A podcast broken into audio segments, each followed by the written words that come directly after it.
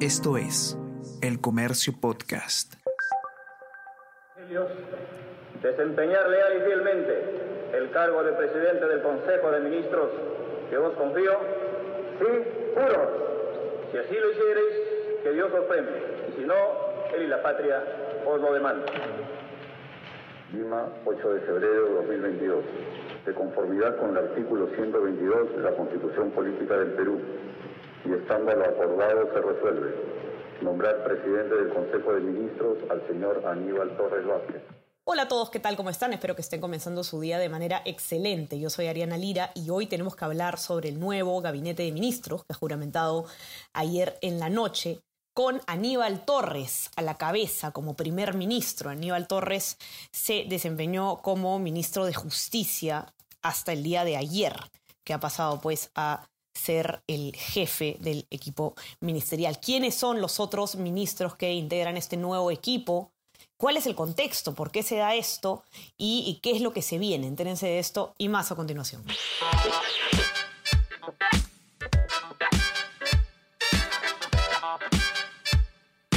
Esto es Tenemos que hablar con Ariana Lira.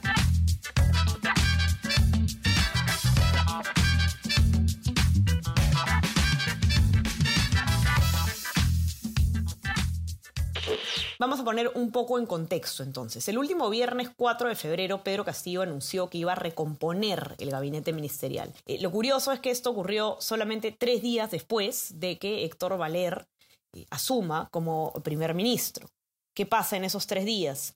Salen a la luz denuncias por violencia familiar en contra de eh, Valer muy graves y ante la oleada de críticas, el eh, breve primer ministro se vio forzado a dar un paso al costado y desde entonces hasta ayer hemos estado esperando que Pedro Castillo presente este nuevo gabinete. Fueron muchos los nombres que eh, se mencionaron, muchas las voladas, muchos los rumores de quiénes podrían, quién podría ser el nuevo primer ministro, la nueva primera ministra pero eh, finalmente, tras mucha expectativa, mucha especulación, se conoció entonces el resultado final y Aníbal Torres es el nuevo presidente del Consejo de Ministros. Aníbal Torres, como les decía, ha sido el ministro de Justicia eh, a lo largo de la gestión de Pedro Castillo y ha sido una persona además bastante cercana a él. ¿Qué es lo que pasa ahora? Recuerden, el pedido de voto de confianza. ¿Cómo funciona esto? Cuando el presidente nombra a un nuevo equipo ministerial, a un nuevo primer ministro, el primer ministro se tiene que presentar dentro de los 30 días siguientes al Congreso para pedirles el voto de confianza. ¿Y en qué consiste el voto de confianza? Pues el, el señor Torres va a tener que hacer una exposición ante el Congreso y el Congreso luego, a través de, una votación, decide si es que le da la confianza al gabinete de ministros y por lo tanto ellos pueden seguir trabajando, o por el contrario, si es que rechazan la confianza, por ley, el primer ministro está obligado a renunciar, él junto a todo su gabinete, y bueno, en ese escenario tendremos que esperar nuevamente a que Pedro Castillo nombre eh, un, nuevo gabinete de ministros, a un nuevo primer ministro. Eh, eso lo vamos a ver en los próximos días y definitivamente la atención va a estar ahí en el Parlamento. ¿Cuál va a ser la reacción del Congreso? Y lo curioso también es que no, esto no es la segunda ni la tercera vez que pasa desde que Pedro Castillo asumió la presidencia del país. De hecho, Aníbal Torres es el cuarto eh, eh, primer ministro que se tiene en siete meses de gobierno. ¿no? Héctor Valer eh, duró menos de una semana en el cargo y definitivamente el gobierno de Castillo rompe un récord en este sentido.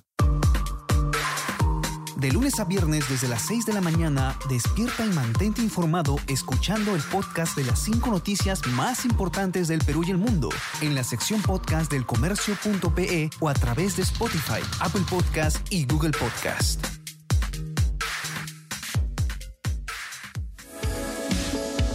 Suscríbete gratis con un solo clic a todos los newsletters de El Comercio y recibe cada día las noticias más importantes en tu correo electrónico. Mantente al día de los últimos sucesos de El Perú y el mundo con contenido exclusivo y elige los temas que quieres recibir, según tu interés. Encuentra una gran variedad de opciones en elcomercio.pe slash newsletters.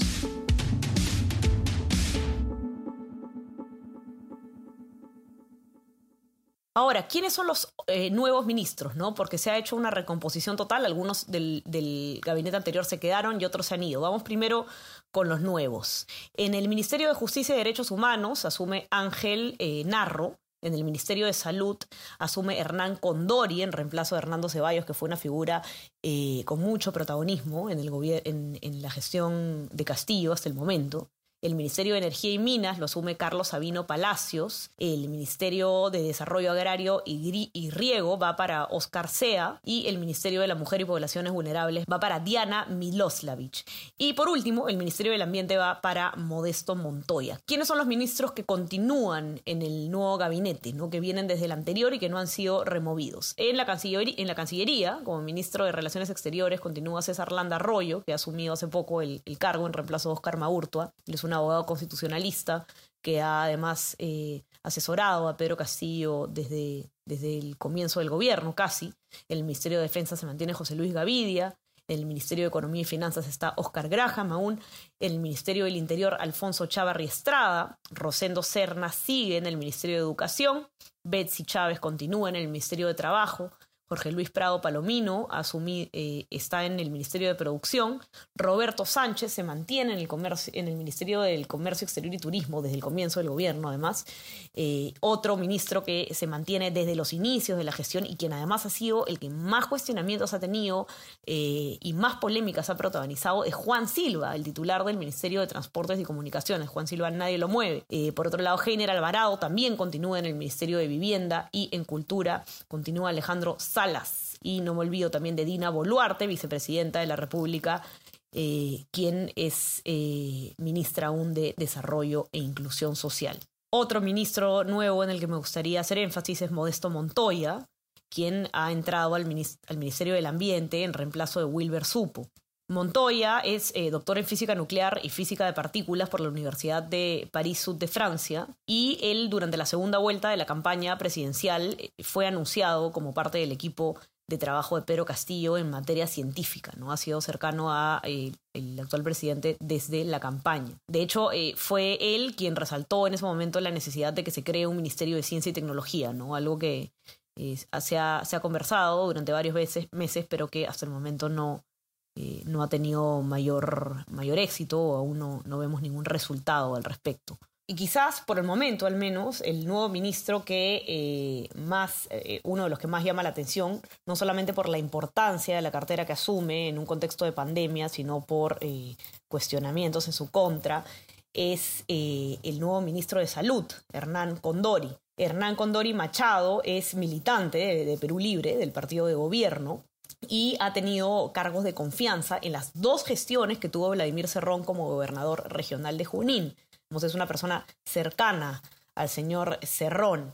Eh, eso no es todo. Según información que obtuvo el comercio, el nuevo ministro de Salud es investigado actualmente por la Fiscalía Anticorrupción de la Merced por el presunto delito de cobro indebido y negociación incompatible en agravio al Estado.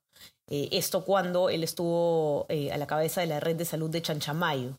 Eh, de hecho, el último 17 de junio, el Ministerio Público formalizó una investigación preparatoria en su contra y con esta mochila ayer, señor Condori, entonces al cargo. Así que eh, es muy probable que los cuestionamientos por parte de la oposición vengan también por este lado. Y no solamente van a venir por este lado, de hecho el mismo Aníbal Torres ha sido, el, nuevo primer ministro, Aníbal Torres ha sido una persona eh, que ha generado mucha resistencia a lo largo de su gestión como ministro de Justicia. Ha tenido frases bastante cuestionadas. De hecho, ustedes pueden encontrar en una nota web eh, de, en, nuestra web, elcomercio.p, eh, una recopilación de, algunas de sus expresiones que, causaron en su momento bastante polémica.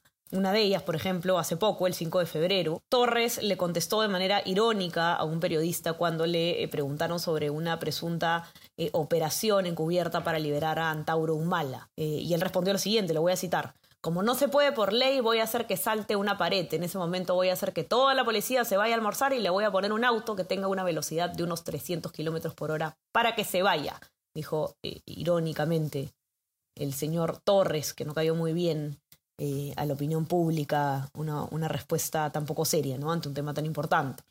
Y expresiones como esta y otras han generado desde el comienzo de la gestión mucha resistencia por parte del Congreso frente a Aníbal Torres.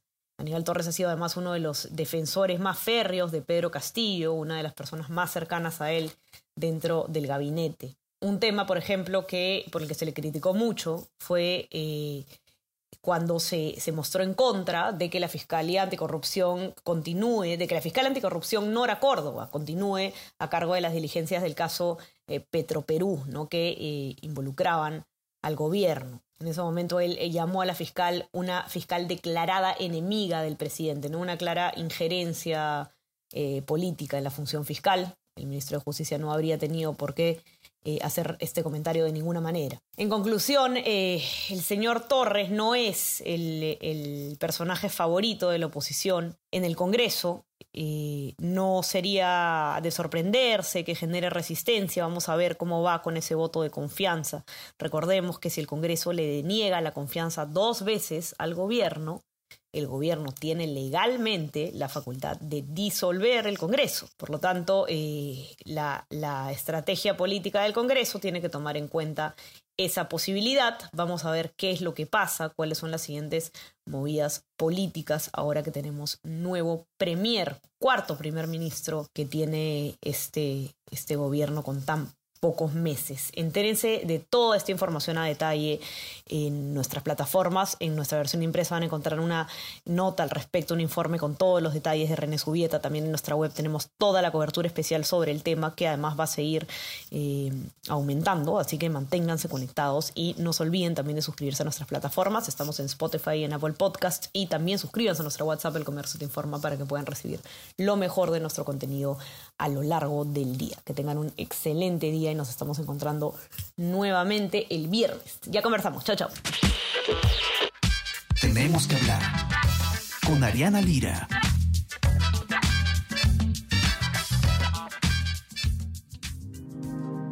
El Comercio Podcast.